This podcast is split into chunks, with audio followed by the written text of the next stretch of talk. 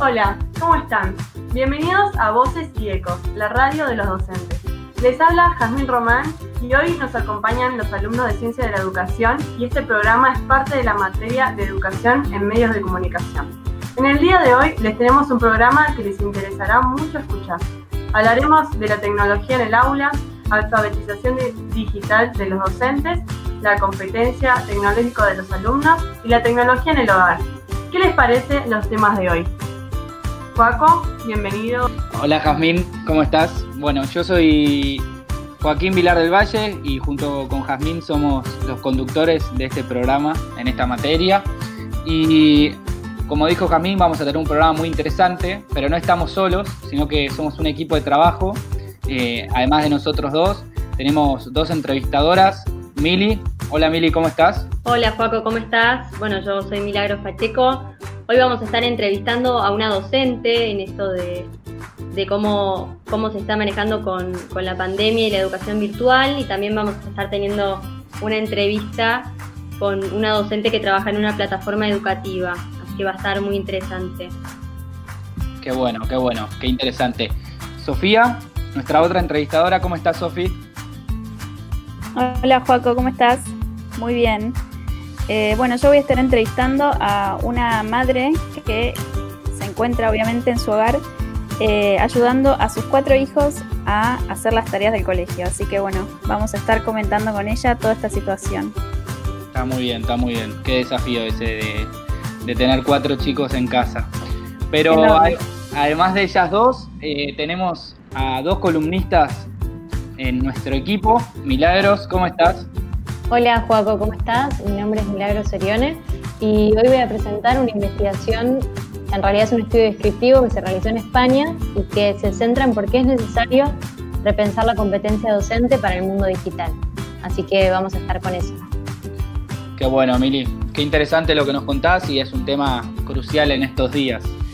Y por último, y ya nos largamos con la primera columnista y con, su columna sobre la enseñanza de competencias digitales, Julia, ¿estás por ahí?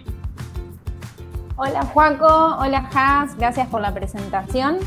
Eh, tal como dicen ustedes, hoy voy a hablar sobre las competencias digitales básicas que tenemos que fomentar en los estudiantes tanto desde nivel primario como nivel secundario. Un poco la idea de la columna de hoy es pensar en los desafíos que implican preparar a estos chicos y a estas chicas para que aprendan durante toda la vida. ¿sí? Em, al igual que, tiene importante que los chicos aprendan matemática o prácticas del lenguaje o todo acerca de la historia o la geografía, también es necesario enseñarles sobre el tratamiento de la información y las competencias digitales.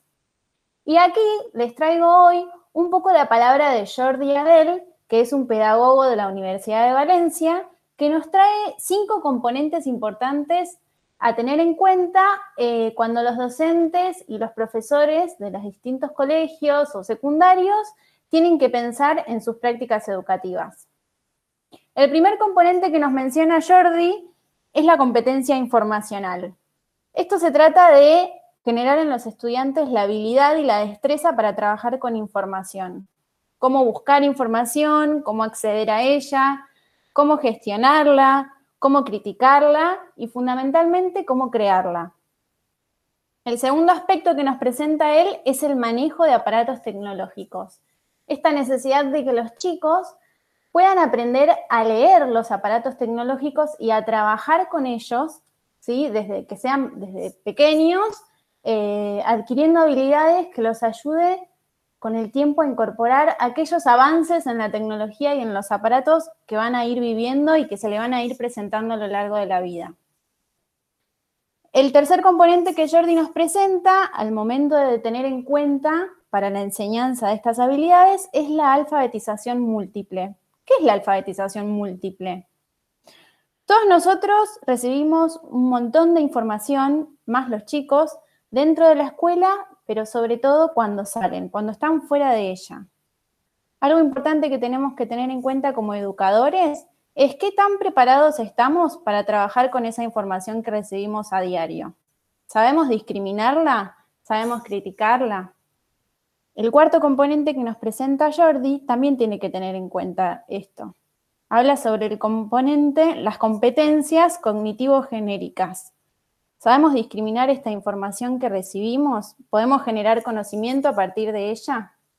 Lo que nos menciona él es que nosotros todo el día estamos expuestos a información, información que está en lenguaje de imagen, en lenguaje audiovisual, en lenguaje que por ahí es solamente auditivo, ¿sí? a través de las redes sociales, a través de la publicidad, a través de la televisión, de la radio. Entonces, un poco el enfoque y la palabra de él está orientada a ayudar a estos estudiantes a que el día de mañana puedan trabajar con esa información y procesarla, y que sean ciudadanos críticos y personas que puedan elegir con inteligencia y con saberes y con discrepancias qué información es importante, es válida, es real y cuál puede tener algún tinte, ¿sí? Em, o alguna perspectiva distinta a la que ellos em, pueden llegar a captar.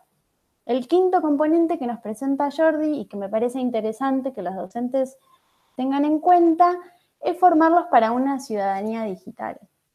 Esto está relacionado a que tengan una preparación para vivir en un mundo en el que el mundo real, que vivimos a diario en la calle, en las escuelas o en las casas, también se lleva adelante con el mundo digital. ¿Qué quiere decir esto? Los chicos se comportan en la vida real de una manera y en la vida digital de qué forma? ¿De la misma o de forma contraria? ¿Cómo se comportan los chicos en las redes sociales? cómo se comportan frente a su computadora, cómo se relacionan con el resto de las personas a través de una red social, por ejemplo. Esto es súper importante y lo que nos invita a tener en cuenta y, a llevar a la reflexión como educadores y también como padres, ¿no? que, somos responsables y también formadores de nuestros hijos, es que todo esto no se aprende ni se enseña solo leyendo libros es necesario ayudar a los chicos a desarrollar juicios y a fundamentar la elección de la información y la creación de la información. Se aprende a discriminar información leyendo información, se aprende a usar aparatos tecnológicos usándolos y se aprende a ser críticos reflexionando y siendo críticos. Y acá nos invita de nuevo a formar un puente entre la familia y la escuela, ¿sí? ayudando a formar a estos estudiantes y futuros ciudadanos del mundo a trabajar en el mundo de la información y la tecnología. Así que un poco eh, la columna de hoy se trataba de esto. Espero que les haya interesado y gustado el material que les presenté. Perfecto. Muchas gracias, Julia. Qué interesante. No, gracias eh, a ustedes. Bueno, ahora sí, Creo que a nuestros oyentes les va a gustar mucho escuchar los invitados que hoy tenemos presentes y que nos ayudan a entender mejor este contexto, eh, un contexto tan particular que, está inmersa la educación, la tecnología. Pero bueno, no, no me gusta adelantar mucho, así que vamos a dar pie a la primera entrevista del programa de hoy, eh, que va a estar a cargo de nuestra entrevistadora Sofía. Hola Sofía, ¿cómo estás? Contanos, Sofía, con, con quién, quién es nuestro primer invitado. Hola Joaco, gracias. Estamos muy bien. Estamos acá con Lucila Rocha. Eh, Lucila tiene cuatro hijos en edad escolar. La menor está en primer grado y el mayor en quinto año de la secundaria. Hola Lucila, ¿cómo estás? Gracias por acompañarnos. Hola, hola a todos. No, de nada. Bueno, queríamos hacerte algunas preguntas eh, sobre esta situación que estamos viviendo de la educación a distancia. Primero que nada, queríamos saber cómo se están organizando para que todos los chicos puedan hacer las tareas. Mm. Sí, te cuento eh, cómo fue todo esto. Al principio, eh, del 16 de marzo, cuando empezó lo de la cuarentena, fue bastante complicado eh, ya que los cuatro hijos eh, necesitaban estar conectados eh, con algún dispositivo, computadora, teléfono, y, y, bueno, y aparte también por parte del colegio, que fue de un momento a otro, tuvieron que adaptarse a, a la organización de cómo mandar las tareas eh, bueno, para que todos las pudieran hacer. en el caso nuestro, los dos mayores ya, ya usaban Classroom, que es una plataforma. Claro. y, entonces ya sabían manejarla. Y, entonces comparten una computadora y tienen a la vez sus teléfonos eh, celulares, que bueno, al estar en secundaria ya se manejan con eso. Y bueno, hubo bastante discusiones, bueno, entre los hijos, para ver quién la usaba, porque los dos cumplen el mismo horario, ya a partir de las 8 de la mañana tienen que estar conectados. Y, Pero bueno, así se, se fueron acomodando. Eh, y en el caso de primaria, eh, al principio, desde el colegio, eh, se ve que estaban medios desorganizados porque mandaban primero, ¿cómo se llama? nombraron como una mamá referente de cada grado, a la cual todas las maestras les mandaban la, la información y las tareas a ellas y ellas por grupo de WhatsApp eh, mandaban al resto del curso. Ah, wow. Y los de WhatsApp de, las mamás son complicados porque opinan o, hacen preguntas por ahí y se pierde la información, eh, la, primordial, la que, la que uno quiere escuchar. claro. entonces, eh, bueno, ahí fue complicado porque fueron como dos semanas que, se perdió medio la, eh, lo, que el colegio quería dar y lo que los chicos recibían. Porque eh, algunas el PDF no lo podían bajar, lo pedían que lo vuelvan a mandar, no lo veían.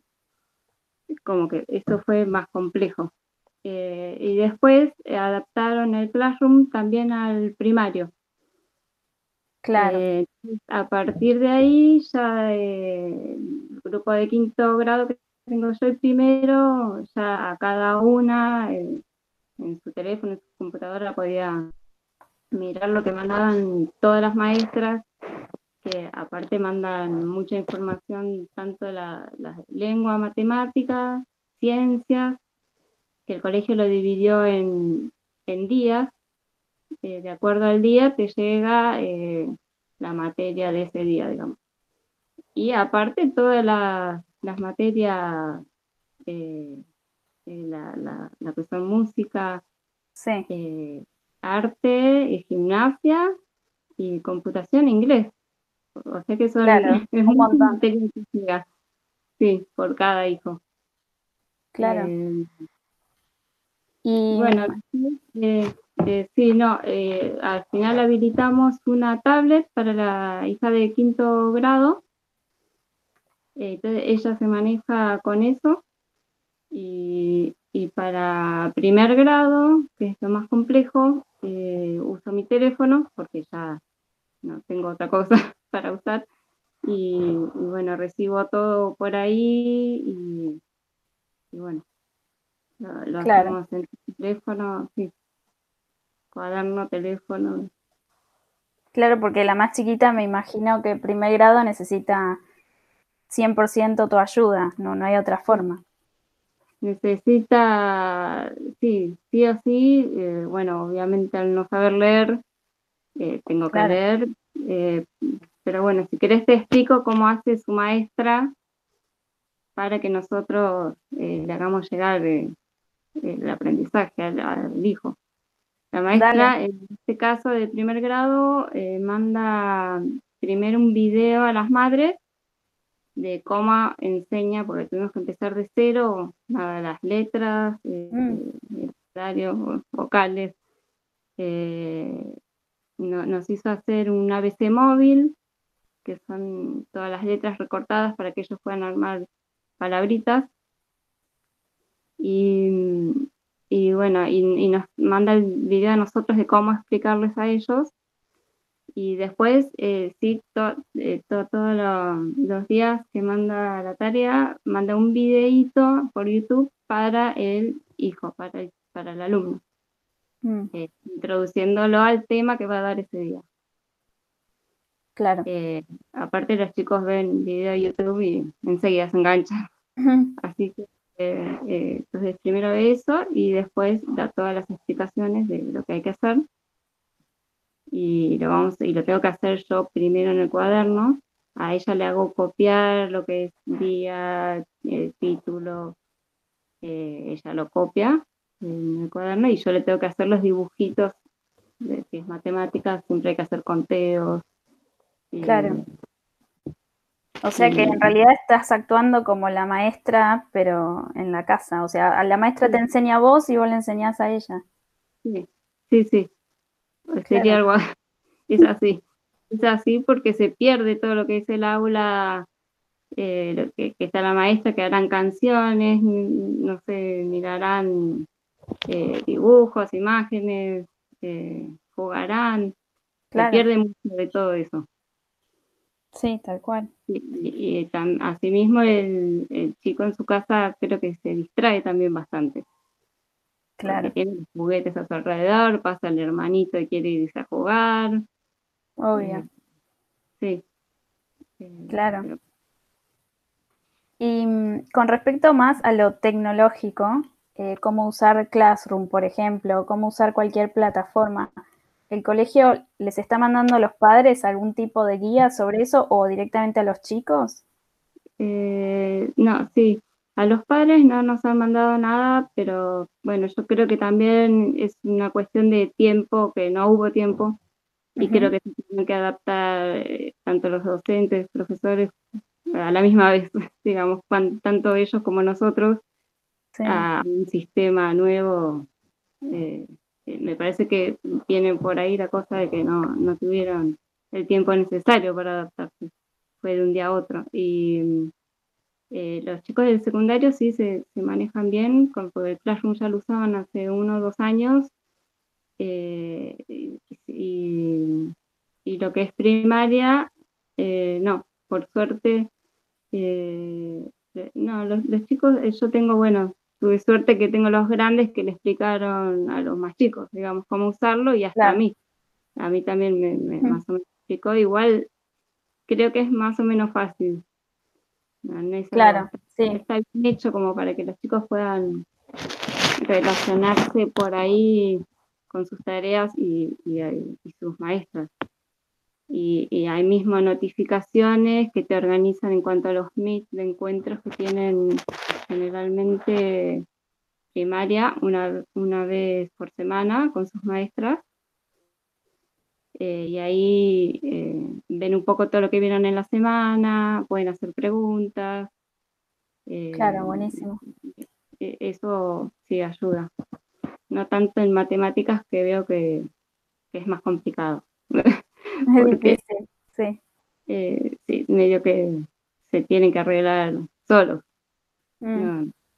porque es más práctica también, ¿no? Pero tampoco han dado tantos temas nuevos. Eh, bueno, son dos meses, ¿no? Pero están haciendo un poco diagnóstico de los años anteriores, me parece. Perfecto. Em, bueno, nombraste un montón de cosas, te podríamos seguir preguntando un montón. Eh, pero solo quería terminar con esta pregunta de cuál es para vos el mayor desafío de esta modalidad. Fuiste nombrando algunas cosas, pero por ahí, ¿qué es lo más difícil? Em, no, sí, lo más difícil quizás es eh, desde el hogar, yo diría tratar de que sea eh, que haya armonía sobre todo mm. en el hogar, tanto así para, los chicos, para que puedan enfocarse en su estudio, pero bueno, estás como eh, lugar, eh, tratarles de dar ese espacio a cada hijo para que, para, para que, por ejemplo, tengo la de quinto grado que, que me dice, mamá, tengo un MIT, y, entonces cierra la puerta, se pone los auriculares y dice, así puedo estar concentrada eh, con la maestra, porque si no con el ruido quizás de la casa, Claro. Eh, pierde eso que, bueno, ella no quiere. quiere estar atenta y escuchar lo que dice la, maestra en esa única hora de toda la semana. Em, sí. Y, pero bueno, es crear un ambiente como para que ellos eh, puedan lograr eso, eh, eh, su, propia organización para, para poder aprender, bueno, y estar comunicados con, sus tareas.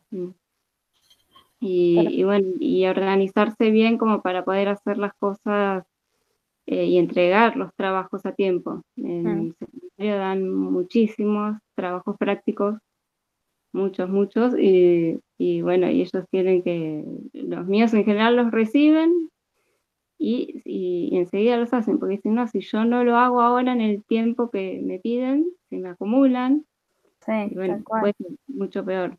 Eh, y mismo si tenés una duda en cuanto al trabajo, el momento de hacer la pregunta es ese, porque, bueno, después se desconectan todos los profesores, eh, bueno, y los chicos, así que eh, es como que tienen que eh, organizarse para estar al día. Claro. Que se pueda. Sí. Buenísimo. por otro lado, también les da independencia porque más primaria se tienen que, lo que sea, cuarto, quinto, sexto año, organizarse ellos solos porque no tienen, no tienen su maestra todos los días al lado para, para ayudarlos. Claro. Perfecto. Bueno, muchas gracias, Lucila, por visitarnos y darnos tu mirada de esta situación. Eh, te agradecemos mucho. Y bueno, mandamos saludos para todos en casa. Bueno, muchas gracias, Sofía. Un beso a todos.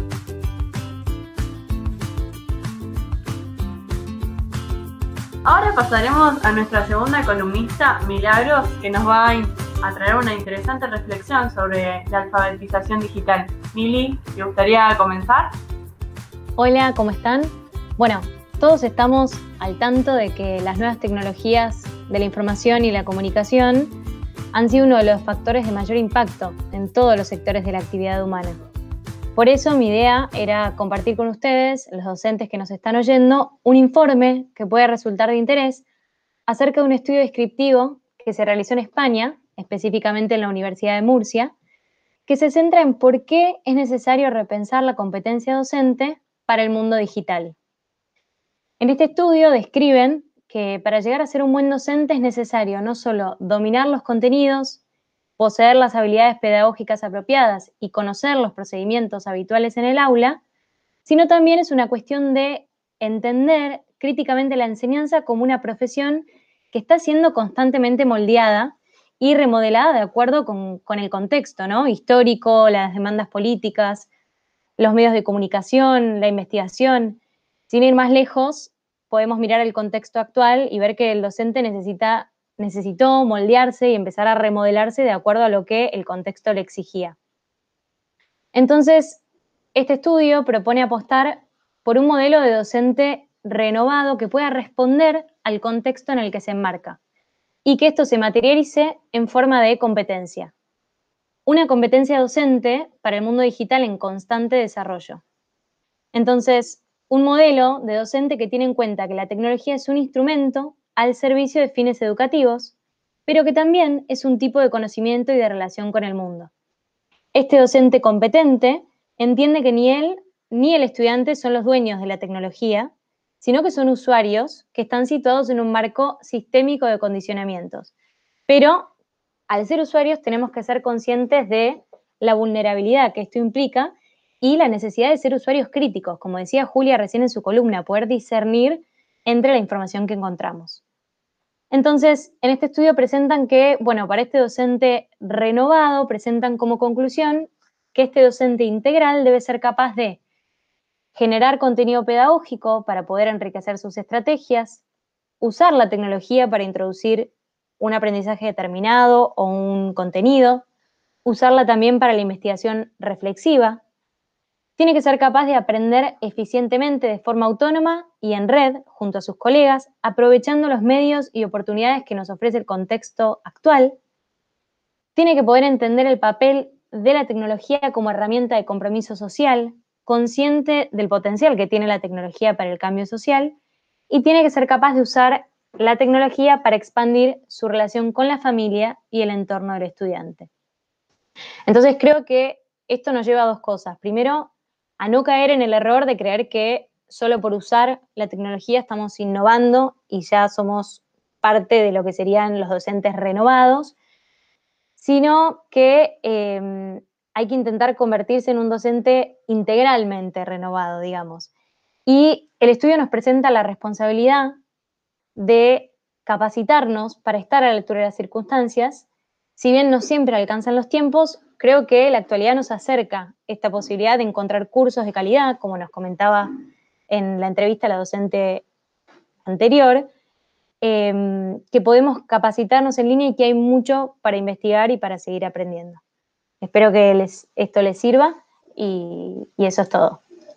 Perfecto, Mimi. Muchas gracias por tu columna. La verdad es muy interesante y es cierto esto de estar constantemente capacitándose, pero la actualidad nos trae eh, muchos desafíos por enfrentar y muchos tiempos rápidos en donde hay que adecuarse a ellos y ser un docente integral con las nuevas tecnologías que hoy encontramos. Gracias.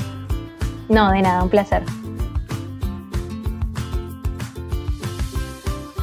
Bueno, ahora tendremos a Milagros Pacheco, otra de nuestras grandes entrevistadoras, que nos contará un poco sobre la otra cara de la moneda. Hola, Mili, ¿cómo estás? Hola, Jas. Bueno, acá estamos con, con Mariana. Mariana Casillas es docente de primaria hace 32 años y trabaja en dos colegios distintos. Es maestra de cuarto y de sexto grado. Mariana, ¿cómo estás? Gracias por acompañarnos. Muy bien, gracias por invitarme. Bueno, queríamos hacerte algunas preguntas sobre cómo estás viviendo este contexto. Em, vos actualmente, en medio de la pandemia, estás trabajando como docente. ¿Cuál, crees que es el mayor desafío de educar con esta modalidad? Yo creo que el, mayor desafío es entender eh, la diferencia de la educación presencial y de la educación virtual, no querer hacer lo mismo que hacíamos cuando estábamos en clase en contacto con los chicos. Me parece que si tratamos de reemplazar eh, la, presencia con un montón de meets y un montón de, de, palabras, vamos a perder los beneficios que nos puede dar la educación virtual. Bien, y, hablando de estos beneficios, ¿cuáles crees que son? Yo creo que, mm, bueno, claramente desarrollar estrategias personales en cuanto a la, a la autonomía, a la organización, desarrollar nuevos recursos de comunicación. Los chicos tienen que aprender a preguntarte por un mail, que, algo que no entienden y después claramente habilidades desarrolladas con, toda la, tecnología. Sí, claro. Y, vos como maestra, ¿cómo, ¿cómo, eran tus saberes tecnológicos antes de la pandemia y hoy, eh, con estos dos meses de, educación a distancia, cómo avanzaron o cómo están esos saberes? La verdad es que la oferta de, videos y de formación online gratuita es muy amplia. Yo tuve la suerte de estar relacionada este último tiempo con maestras jóvenes. Bueno, vos conocés por ahí, los demás no saben, yo tuve un tiempo que no, bastantes años que no trabajé, fueron 12 años, y que no estuve en contacto con educación más que a través de mis hijas, pero en realidad no vivía acá, entonces era distinta la educación. Y cuando volví, pensé que, iba a estar atrasadísima y que nada, que no iba a lograr adaptarme. Y la verdad es que la educación no había cambiado tanto. En esa vuelta tuve la suerte de estar en contacto con algunas maestras jóvenes, algunas que están acá en este momento, que me despertaron cierto interés por, por explorar estos recursos. Entonces, había tenido un acercamiento. Y, y en este momento, nada, hablando con ellas, buscando cosas, me di cuenta que, había, que, había que hacer algo y que había que actualizarse y buscas videos, buscas eh, tutoriales y, encontrás. Y una mamá... Se genera este trabajo en equipo, digamos, entre las maestras. el intercambio, ¿viste? Nos pasamos datos todo el tiempo, eso es, la verdad que es buenísimo, ¿no? Es como una formación este, de intercambio entre nosotras. Está bien.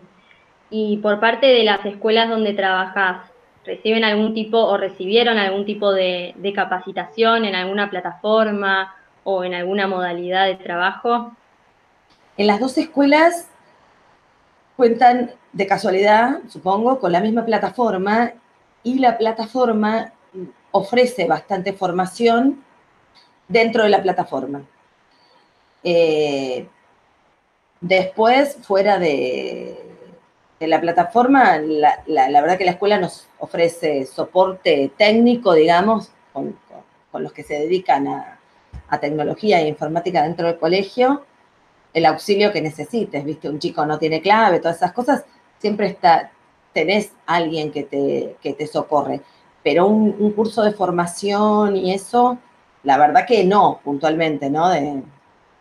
Claro, pero hay personas dentro de la institución que se ocupan de asistir a los maestros en todas estas tareas de, más tecnológicas, digamos. Exacto, y en, los dos colegios también eh, trabajamos con Google Classroom y, y si tenés algún inconveniente siempre te socorren y rápidamente. Y, la plataforma con la que trabajan los dos colegios también tenés accesos rápidos y directos ante algún inconveniente. Claro, y vos como maestra, ¿cómo te fuiste adaptando o cuál fue tu motor como para decir, eh, sigo en esto, sigo por acá o sigo poniéndole eh, entusiasmo?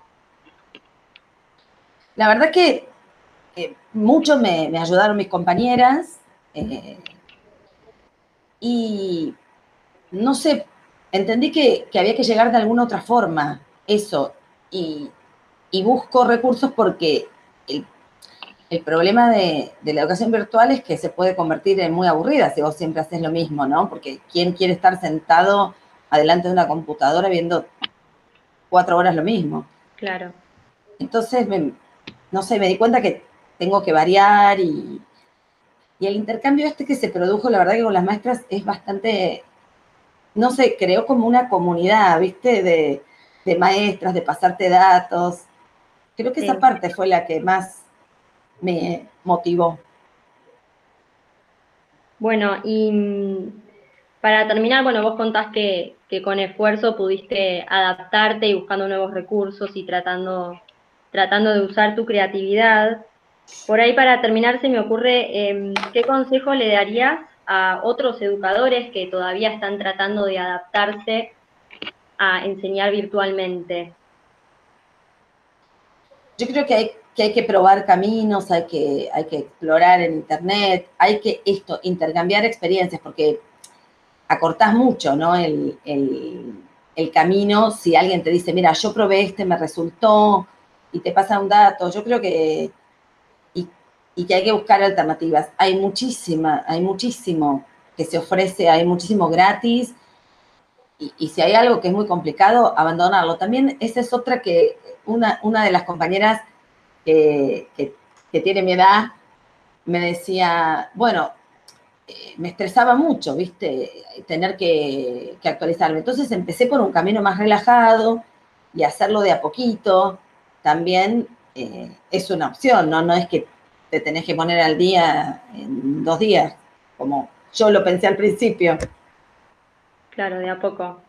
Bueno, Mariana, muchísimas gracias por, darnos tu mirada desde, desde tu experiencia docente en esta, en esta modalidad. Bueno, gracias a ustedes otra vez. Muy, muy lindo el intercambio.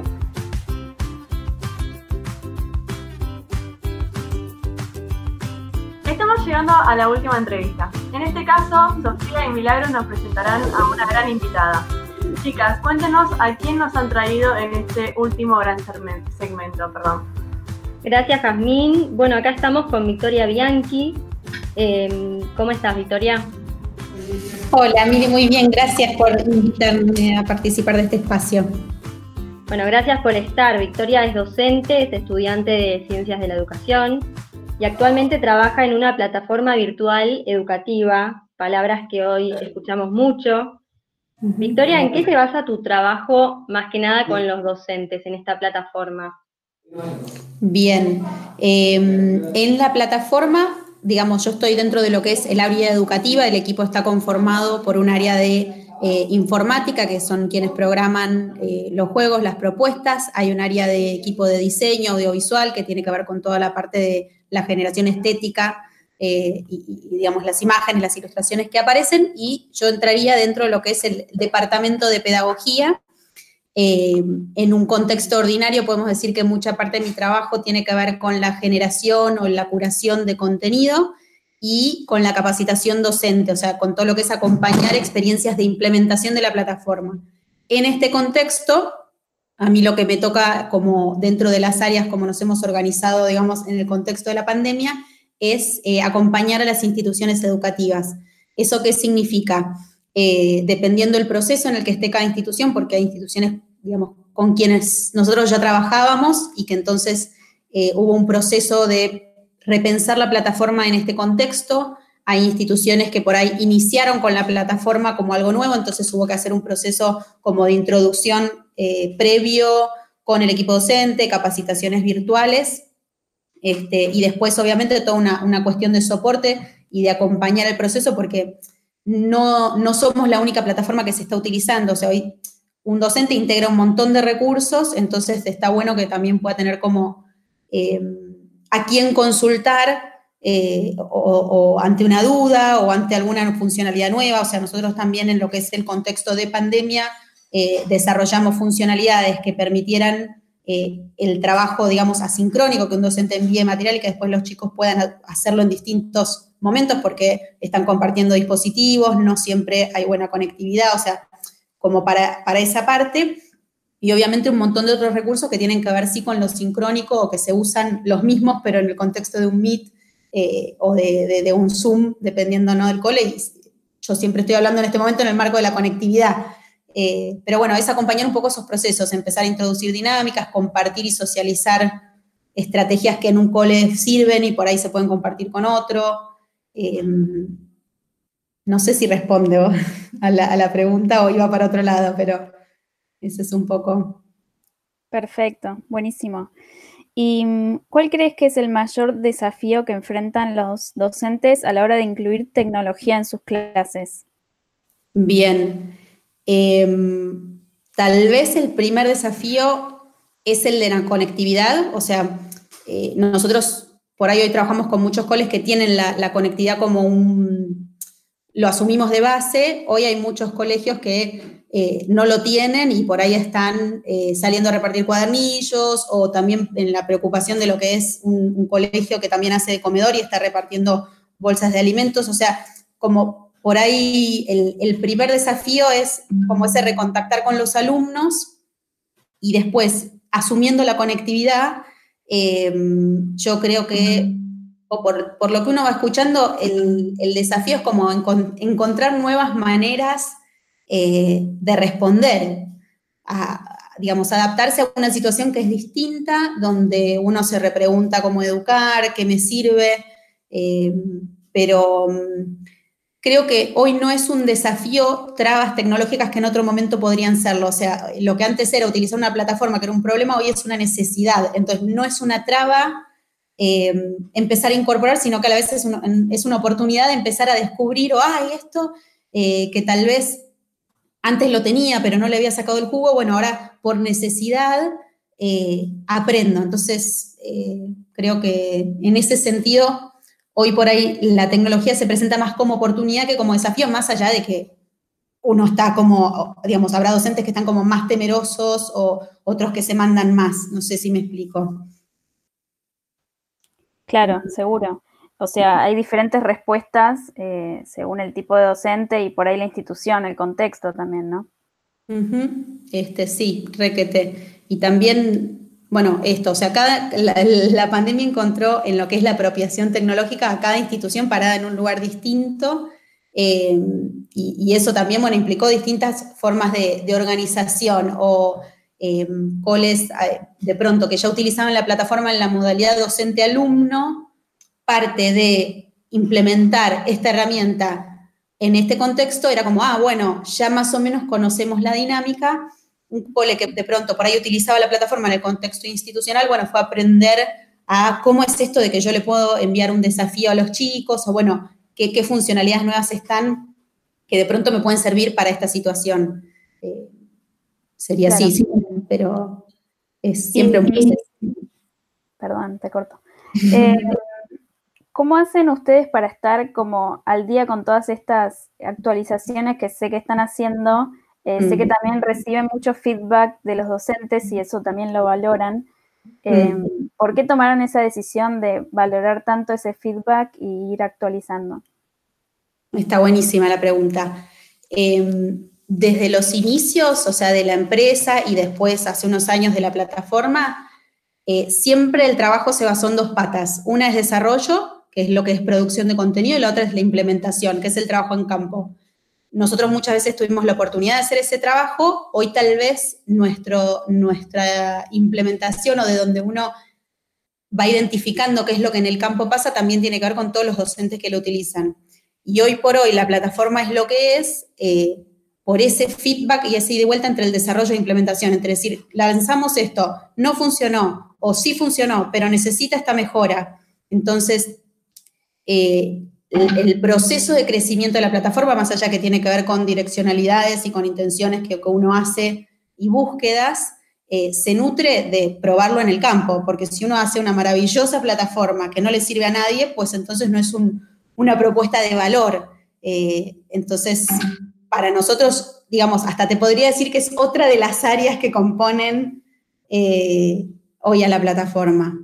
Sí, es súper valioso. Después uno también le dan ganas de hacer un millón de cosas y también están los tiempos, los limitantes de, que uno tiene de, decir, bueno, qué es viable y en qué tiempo, eh, pero tenemos un sistema también interno de traqueo de esos feedbacks para que si yo hoy no lo puedo corregir o hoy no lo puedo mejorar, cuando, cuando llegue a ese lugar tenga el cómo y el qué eh, en ese sentido.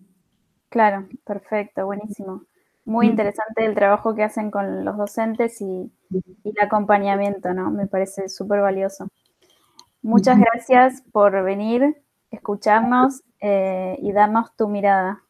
Bueno, gracias a ustedes, chicos. La verdad que un, un lujo escuchar las distintas perspectivas. Uno también se enriquece de eso. Así que mil gracias. Gracias a vos.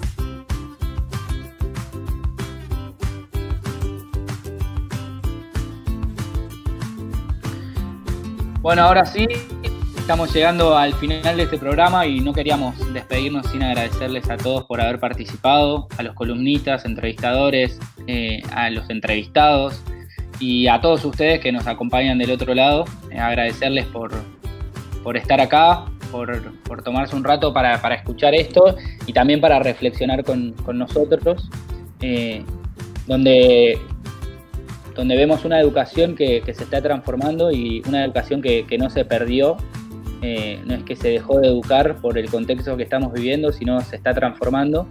Y quizás una pregunta que todos nos tenemos que hacer, eh, que nos tenemos que llevar para reflexionar, y es qué tanto estamos acompañando ese cambio en la educación, esa transformación, eh, esa educación que no está perdida, sino que, que justamente se está transformando. Tu beso se hizo calor, luego el calor. Bueno, ahora sí, nos despedimos.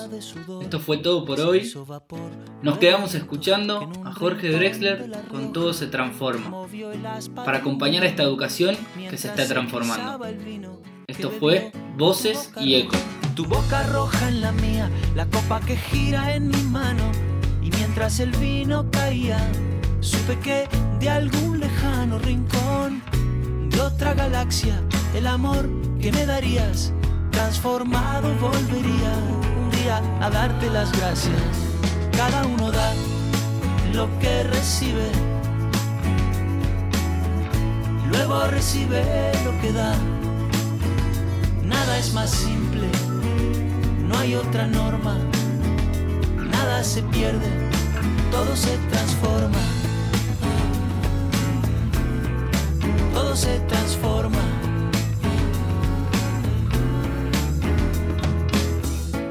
Que pagué yo con aquel euro italiano que había estado en un vagón antes de estar en mi mano y antes de eso en Torino y antes de Torino en Prato donde hicieron mi zapato, sobre el que caería el vino. Zapato que en unas horas buscaré bajo tu cama con las luces de la aurora, junto a tus sandalias planas que compraste aquella vez Salvador de Bahía, donde a otro diste el amor que hoy yo te devolvería. Cada uno da lo que recibe, luego recibe lo que da. Nada es más simple, no hay otra norma, nada se pierde, todo se transforma. Todo se transforma. Se transforma.